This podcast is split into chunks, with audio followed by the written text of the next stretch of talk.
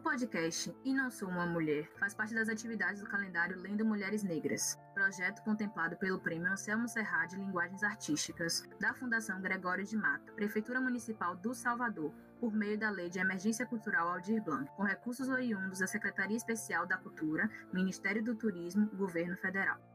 Baiana, Ana do Carmo é diretora audiovisual, autodeclarada cineativista, assim se inscreve em sua bio nas redes sociais.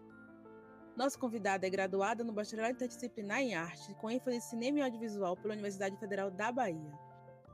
Em seu currículo, trabalhos como cineasta, roteirista e curadora. Ana é empreendedora na arte. Rapaz, eu nunca falei, assim, nunca dei nenhuma entrevista assim que as pessoas me perguntassem de fato sobre as pessoas que eu já fui, assim, né? Geralmente as pessoas estão mais interessadas em sempre saber o que, que a Ana tá fazendo agora, então, acho interessante a gente conversar sobre trajetórias, assim. Até eu vou resgatando coisas que nem eu nunca parei para pensar muito bem. Mas eu sou filha única.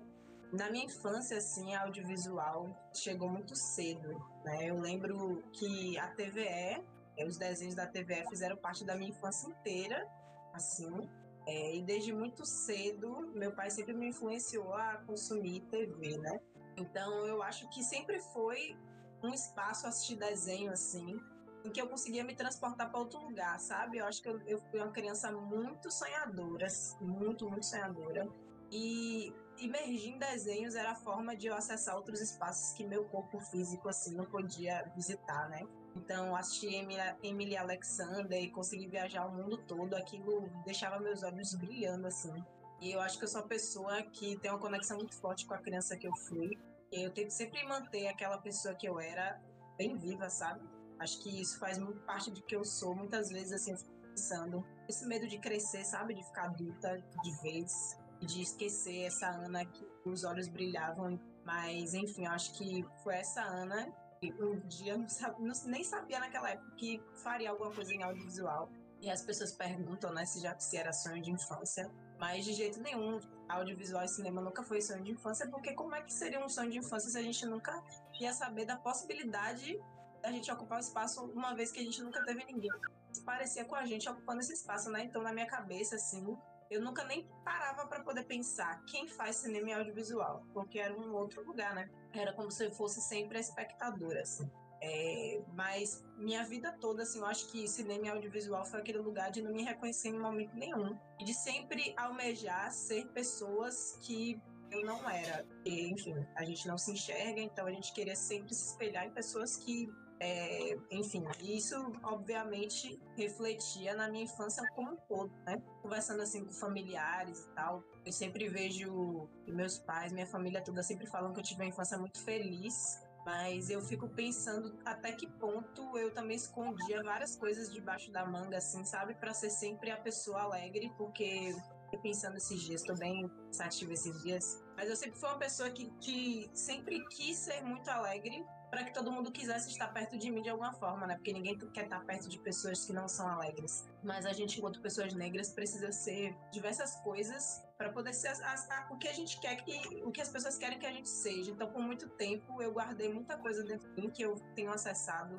esses últimos anos mas que, por exemplo, minha família não faz a mínima ideia, sabe? Fico pensando nisso também. Então, audiovisual, na minha adolescência, assim, foi quando eu comecei é, a conhecer séries, né? Acho que a adolescência é sempre um, um lugar que marca muito. E quando a gente é criança, pelo menos minha infância, eu sempre fui muito cercada de meus pais, por ser filha única. Eu, meu pai minha mãe, para tudo. Minha família aqui em Salvador é muito pequena. Minha família, na verdade, é toda do interior da Bahia, de Boa Nova, né? E aí minha família veio morar em Salvador. E aí aqui em Salvador tem eu, meu pai, minha mãe, minha tia, realmente. Então, eu sempre fui muito protegida, assim, quando era criança. Mas aí depois que eu fui crescendo, ingressando nos espaços e tendo que conhecer outras pessoas, acho que foi ficando mais difícil assim para mim dentro de mim. E aí na minha adolescência ter que assistir séries e maratonar séries em que eu não me via em momento nenhum, obviamente isso afetou muito minha vida pessoal, assim, sabe? Como eu me relacionava com as pessoas, quem eu queria ser, quem eu não queria ser. É, e ao longo dos anos veio faculdade, aí cinema nunca foi uma opção, assim. Acho que cinema aconteceu. Aí É, eu sempre fui uma pessoa também que sempre quis muito ser destacada pela via do intelecto, sempre fugi que fosse destacada pela via corporal, assim, né? Então, nunca fui muito de usar roupa que mostrasse meu corpo, nunca fui muito de me exibir nesse aspecto. Sempre fui a CDF da sala, mais inteligente do rolê. Eu tinha que passar na Federal da Bahia, mas não sabia o que, que eu queria. Aí eu entrei em dois cursos, até parar em cinema do nada que aconteceu, né? E hoje eu tô aqui. É... E hoje em dia a minha trajetória, eu olho assim para trás, eu percebo que se eu tô aqui hoje, realmente é porque eu encontrei pessoas que se pareciam comigo, para que é, eu pudesse almejar uma carreira, que eu pudesse abrir caminhos para que a, a nova geração de crianças não passe por essa falta de reconhecimento que eu passei na minha infância, assim, né? Sempre querendo ser uma pessoa que eu não era. Uma vez conversando com a Adriela, inclusive, eu falei para ela que quando eu era criança, é, meu maior sonho, assim, da vida era trabalhar num prédio muito alto, em que eu subisse de elevador e fosse misericórdia, eu tô emocionada. Meu Deus do céu, peraí. E que eu entrasse nesse prédio de salto alto, pegasse um elevador e trabalhasse no escritório, assim. Aí eu fiquei me perguntando por que, que esse era o meu maior sonho da vida. Eu fiquei me perguntando, né, por que, que esse era o maior sonho de Ana do Carmo na vida. Mas era o, o que eu via nos filmes, sabe? E, tipo, atingir o máximo da sua vida é isso. E aí hoje em dia eu vejo a gente batalhando pra gente ser nossa própria chefe, é uma coisa que eu nunca imaginei na minha vida. Mas é fora da nossa realidade. Eu acho que a Ana do passado ficaria muito surpresa em saber quem seria a Ana do futuro. Assim. Nas últimas semanas, o circuito Cine Éden, com filmes de cineastas baianos e baianas produzidos no período da quarentena.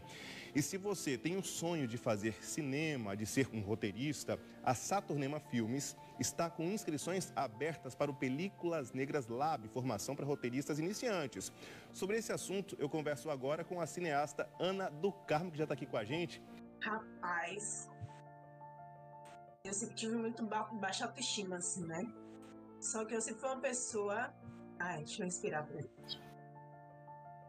Então, quando eu penso assim, todos os momentos da minha infância, assim, eu sempre lembro de Ana com baixa autoestima, assim. Eu encontrei uma foto recentemente muito simbólica, assim. Ai, e tá uma foto da minha adolescência, assim. Eu tô, foi uma época que eu tive corte químico no cabelo, assim. Meu cabelo tava bem horrível. Aí, nessa foto, eu tô na frente sorrindo, tirando uma selfie, e no fundo tá uma amiga minha branca, um cara branco, assim. Eu fiquei pensando assim, eu, é, esse lugar do, eu sempre fui uma pessoa que armava os amigos, né? Por, juntava os casais, era a que guardava a vela, a que ia pro shopping para acompanhar amigo que ia ficar com outro cara. E, enfim, eu acho que autoestima, assim, afeta a autoestima, a autoestima física, né? Com certeza afeta a autoestima intelectual, assim. Eu acho que são duas coisas que caminharam muito juntas. Assim. Então, essa semana eu fico em altos e baixos, né? Porque eu tô escrevendo uma porra de um longa, que é um desafio.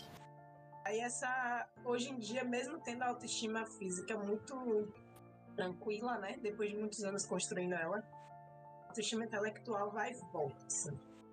E aí, depois pensando nessas fases que eu já falei, de infância e adolescência, teve a fase de entrar na faculdade, que foi outro processo péssimo, né? Estudei na FACOM, que é a Faculdade de Comunicação da UFBA, e passei assim a maior parte da faculdade se, sentada no fundo, sem dar uma palavra. E aí por muito tempo eu achava que eu era tímida assim. Aí um dia uma pessoa falou que a gente nunca foi tímida, a gente foi silenciada. Né? Então eu passei uns três anos da faculdade, sentava no fundo, tinha muitos amigos. Acho que no último ano, assim, mais ou menos, anos eu comecei a ter contato com outras pessoas e falar na sala, né? Mas é um espaço em que a gente não se enxerga, não, velho. A gente chega, referências são completamente eurocêntricas, e você todos os dias vai estando naquele espaço em que você vai achando que você é burra, sabe? Aí fica aquela conversa de bar, sabe? O professor e os alunos conversando sobre cinema russo, cinema francês, você nunca assistiu nenhum desses filmes. Aí você acha que o problema é com você. E aí, enfim, eu acho que eu tô resgatando isso nas últimas semanas, sobre referências, né? de pensar que realmente nossas referências são outras e por muito tempo eu achava que as únicas referências possíveis era me adaptar e conhecer essas referências mundiais e universais, né? O que afeta a nossa autoestima intelectual também, porque a gente acha que a gente não é capaz, porque a gente só vai ser capaz se a gente conhecer a filmografia de Godard.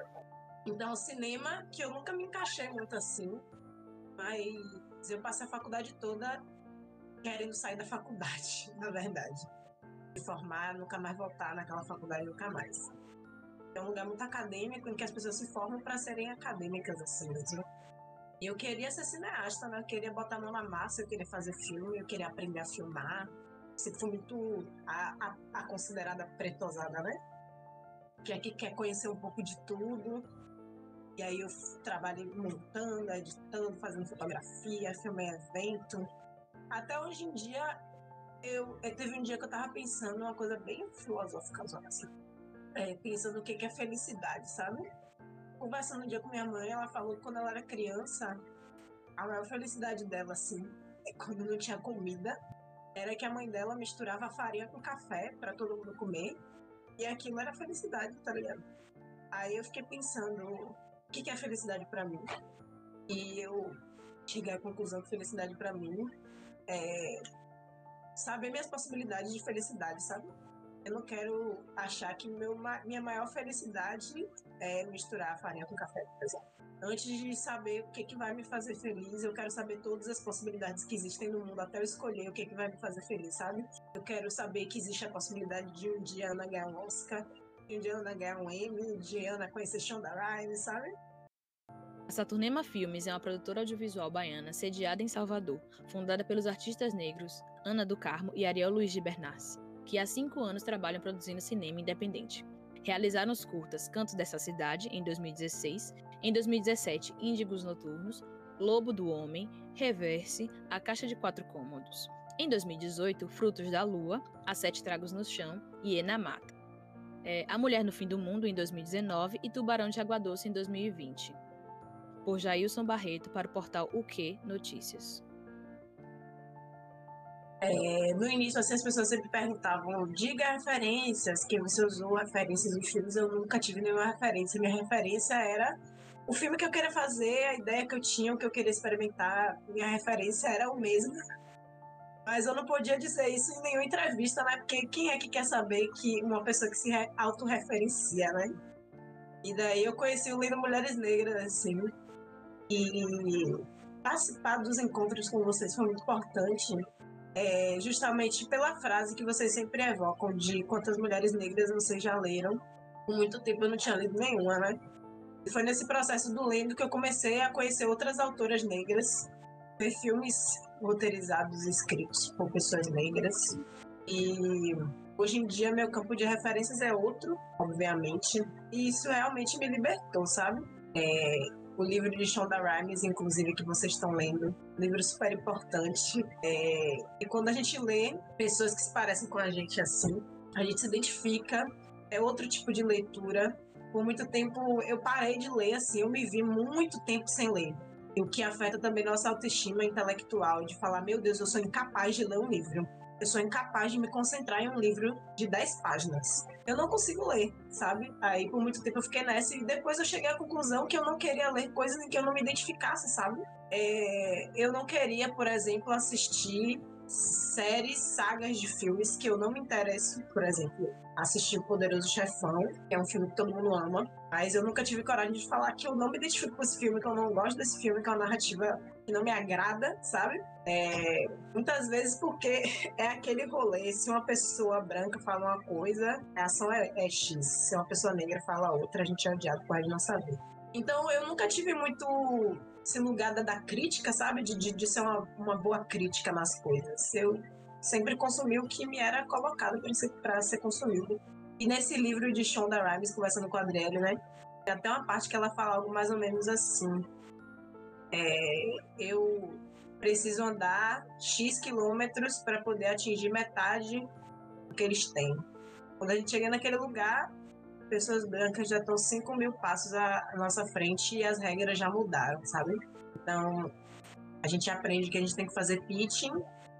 Chega no pitching, a gente tem que aprender a ter é, inteligência emocional para lidar com não, com 300 mil não. É, a gente aprende que a gente tem que acessar a rodada de negócio. Quando a gente chega na rodada de negócio, a gente tem que entender que nossa produtora é pequena e a gente vai ter que aceitar ceder direitos dos que a gente escreve. A gente acessa edital de Blank e a gente se vê com 10 projetos nas costas e não conseguindo ter tão almejado, a tão almejada escrita perfeita que a gente quis, sabe? Então, ler mulheres negras e ler pessoas que eu me identifico é você se enxergar de fato e ver sua vivência ali e se sentir acolhida. Acho que a palavra é essa, sabe? Sentir acolhida de uma forma que você nunca se sente na sua vida inteira lendo todo o resto de literatura que você já leu. E eu estendo isso a ver filmes de pessoas negras, né?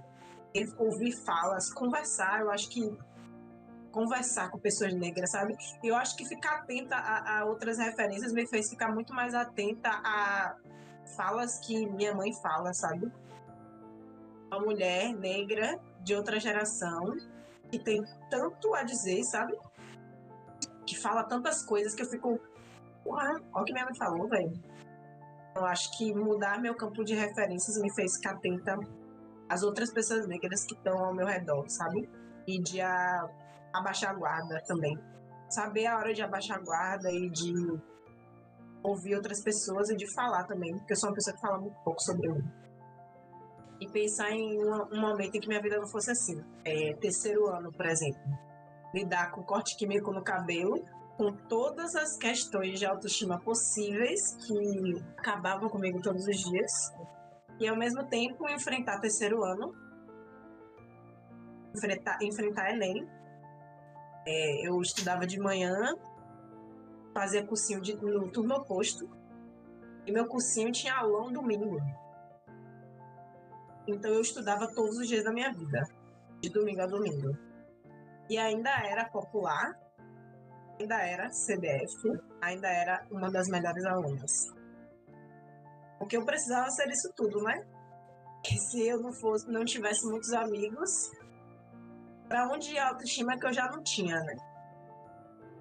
E, e, é muito punk a gente pensar nisso. Aí uma coisa que acho que foi ela em Salomão postou um dia desse, que é mesmo quando eu não estou trabalhando, eu estou trabalhando. Que é uma realidade duríssima. É... E é, é, eu precisei ser, por exemplo, eu precisei escrever um longa em um mês para poder escrever no Frapa, porque eu nunca tive o tempo de parar escrever longa, sabe? A gente só tem a oportunidade de entrar em um laboratório de roteiro quando a gente tem ou um longa ou uma série. São poucos os laboratórios que dão oportunidade para quem está escrevendo ainda curta-metragem. Ou seja, a gente não tem o privilégio de fazer essa transição linda até chegar no longa. Ou você faz a transição ou você não faz. Aí Rúbia, que é nossa produtora executiva, né, falou no passado: vocês têm que ter longa, vocês têm que ter série. Na real, não vai dar em tantos, não vai dar nos lugares que vocês querem chegar. Aí a gente deu a louca e começou a escrever sem parar. E aí o deadline do Frapa era tipo depois de um mês, e aí eu comecei a escrever em um mês, um longa. Não sei como, só sei que aquela sensação de que você não anda só, tá bom? Mas não tem nada. As pessoas tendem muito a dizer, nossa, como você é incrível, guerreira, não sei o quê. Pô, não queria ser essa guerreira que todo mundo espera que eu seja, não, sabe? Só queria processos humanos Queria sentar, ficar seis meses só escrevendo longa e viajar para poder fazer uma pesquisa, sabe? Mas a realidade não é essa. Então, até a gente atingir o lugar que a gente quer, de humanização do trabalho da gente, a gente tem que passar por esses perrengues, né? De fazer 300 mil coisas ao mesmo tempo. Mas eu acho que o que me salvou mesmo é foi adicionar autocuidado na, no planejamento, né? Mesmo nem sempre dando certo. É, acho muito. Rede social é um lugar assim que eu tô me afastando cada dia mais, porque é um lugar em que as pessoas estão sempre muito, muito de boas, né? Com tudo, com pandemia. Todo mundo parece que tá fazendo a rotina de autocuidado e parece que só você que não tá. Aí se você fica um dia sem fazer essa, esse autocuidado, você já acha que você vai entrar em colapso. Então acho que é é, eu, é, a saída mesmo é tentar me cobrar menos, tentar ser gentil comigo mesma, adicionar essa rotina de autocuidado no planejamento, porque sem planejamento eu não sou nada, então estou vivendo super à base de planners, planners infinito, planner diário, planner mensal. É... E uma coisa que eu sinto muito falta nesse processo é ver filme só por ver, sabe? Não ver filme para fazer pesquisa para filme, ou ver filme para poder estudar, ou para ficar atenta a isso aquilo. Eu sinto falta de só sentar a bunda no sofá e assistir, e dar risada, e chorar, ficar com medo, sem necessariamente ser a Ana cineasta, sabe? E querendo ou não, a gente tá no cinema assim, a gente precisa estar tá minimamente pública. E eu, eu luto muito contra isso, assim. Às vezes tá tudo bem ser uma pessoa pública, muitas aspas. Mas às vezes não tá, sabe? Às vezes eu só queria ficar de boas em casa, não receber nenhum WhatsApp. Então é, acho que é, tenta, é aprender a ter inteligência emocional, mas respeitar você mesma e dizer que tá tudo bem se nem sempre você tiver essa inteligência emocional cinema como uma produtora ou vir só freelancer de sendo contratada X ou Y. Porque é, é também um lugar de altos e baixos você sonhar em ter uma empresa assim, sabe? Porque quando você começa a conhecer o mercado, você se desmotiva total, porque para você ser uma empresa assim, assado, você tem que ter no mínimo dois anos de atuação, mas aí você não, não pode ser só MEI, você tem que ser ME, mas para ser ME você tem que se planejar para você pagar a quantidade maior de impostos, etc, etc. Aí às vezes esse sonho parece, sabe, ficar muito longe, mas eu acho que o, sonho mesmo que está guardado aqui é da gente agora e para sempre, né? Que a gente consiga ser uma empresa de fato e que a gente consiga dar oportunidade para outras pessoas, sabe? e que essas pessoas se sintam acolhidas nesse lugar. Que, as, que a gente um dia seja uma empresa que a gente aceite projetos de outras pessoas, para a gente poder correr atrás para outras pessoas, sabe? Mas que a gente cresça. Mas acho que o mais importante é que é, continue sendo as mesmas pessoas de sempre, sabe? Que, que começaram lá com a gente lá em 2016 e que até hoje estão com a gente e esse ano está sendo um ano de muitas mudanças positivas, né? É, com todos os editais, eu acho que a gente está, todos nós, a gente está realizando um sonho de estar tá sendo financiada para poder trabalhar, sabe? Nunca que a gente teve isso. Minha vida profissional inteira foi fazer coisa de graça. Eu, não, eu tive total de zero lucro de 2016 para cá. Se você me disser, Ana, você teve X lucro, não tive. Quero sempre juntar dinheiro para comprar câmera, juntar dinheiro para comprar equipamento, juntar dinheiro para isso para aqui. É, então eu acho que para Ana, eu quero que eu tenha a mesma sensação que eu tenho é, caso a Ana criança olhasse para mim hoje, sabe? essa sensação da Ana de hoje olhar pra Ana. Ah, porra, piveta. É isso, viu? E da gente, de fato, criar é, impérios, é. assim, brasileiros e negros, sabe? Que a gente, que, tipo assim, a gente consiga viajar por aí. Quero conhecer vários lugares, tenho vários sonhos. Mas como eu falei antes, sabe? Eu quero conhecer todas as possibilidades de felicidade antes de escolher, sabe? Eu não quero que minha felicidade seja fazer cinema em Salvador apenas, sendo que tem outras possibilidades. A possibilidade seja só fazer cinema no Nordeste, só cinema no Brasil. São sonhos gigantes e eu espero que minhas possibilidades sejam tão gigantes quanto esses sonhos. A Saturnema tem trabalhos realizados em coprodução com a Sujeito Filmes, a Gramaité Filmes, a Replin Produções, a Editora Mágica, a Mostra Itinerante de Cinemas Negros Mahama de Bamba, o coletivo Duo de Teatro, o Lendo Mulheres Negras e a revista Seja Extraordinária. A Saturnema também trabalha na promoção de workshops, tendo sido convidada a ministrar a oficina na terceira mostra Sesc de Cinema, na segunda edição da Mostra Itinerante de Cinemas Negros Mohamed Bamba e na Faculdade Unime no Centro Educacional São Rafael.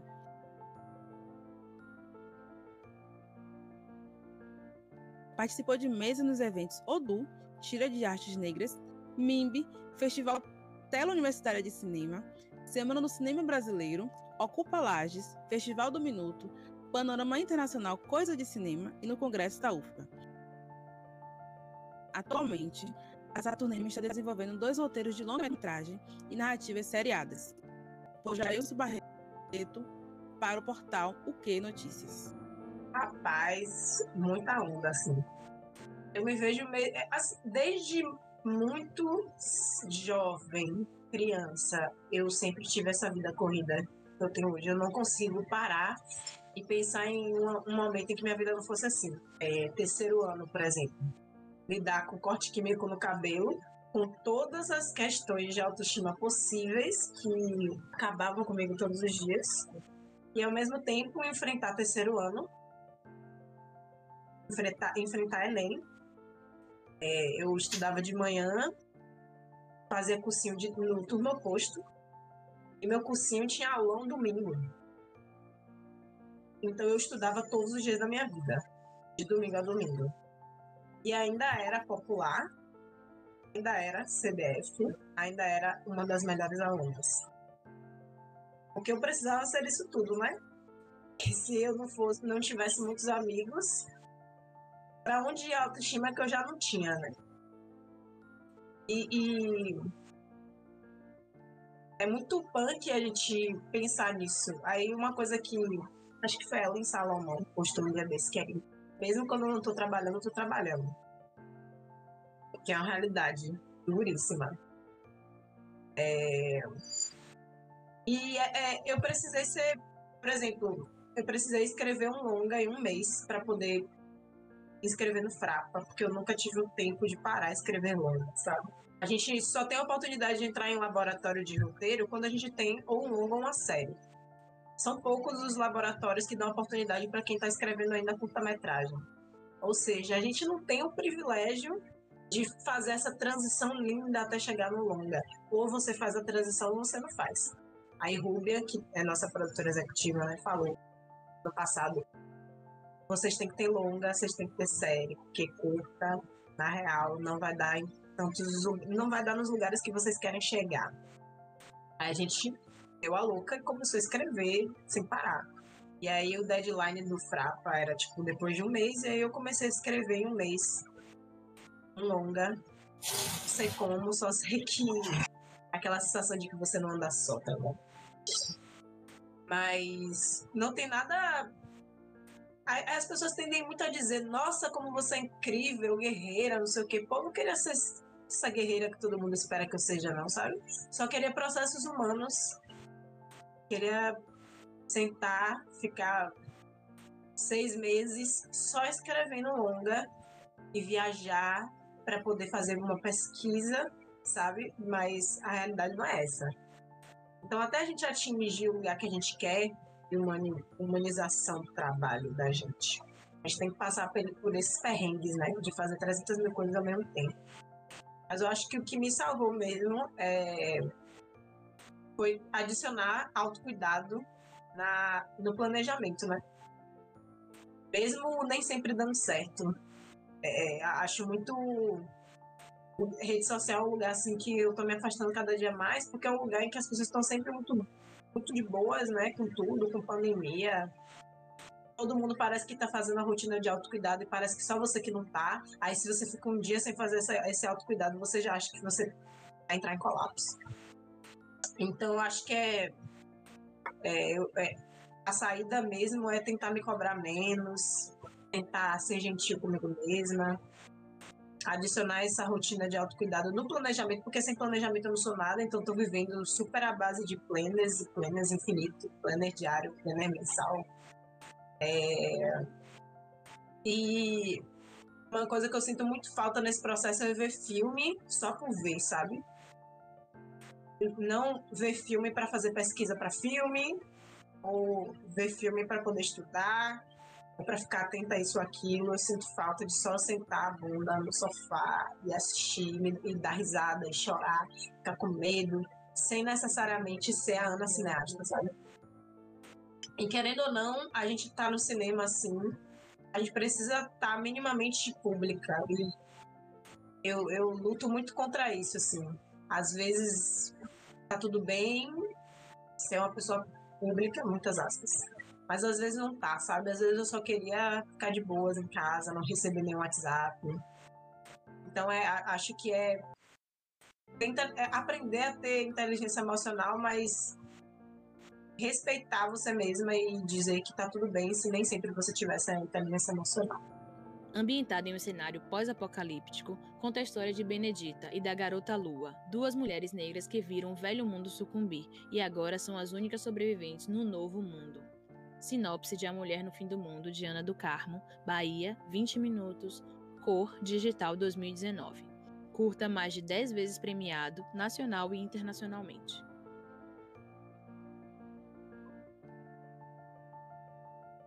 Então, o cinema aconteceu mas é inevitável, assim, na nossa vida como artistas, que a gente não inspire outras pessoas para o bem, né? Espero sempre. Então, mesmo sendo um peso e mesmo muitas vezes eu lidando de uma forma muito ruim com essa exposição toda, que muitas vezes eu só quero me preservar, ficar quietinha, porque é um lugar muito tóxico de, de, de se estar. Acho que é uma coisa muito importante da gente falar também. As pessoas acham que cinema é só arte e que é tudo lindo.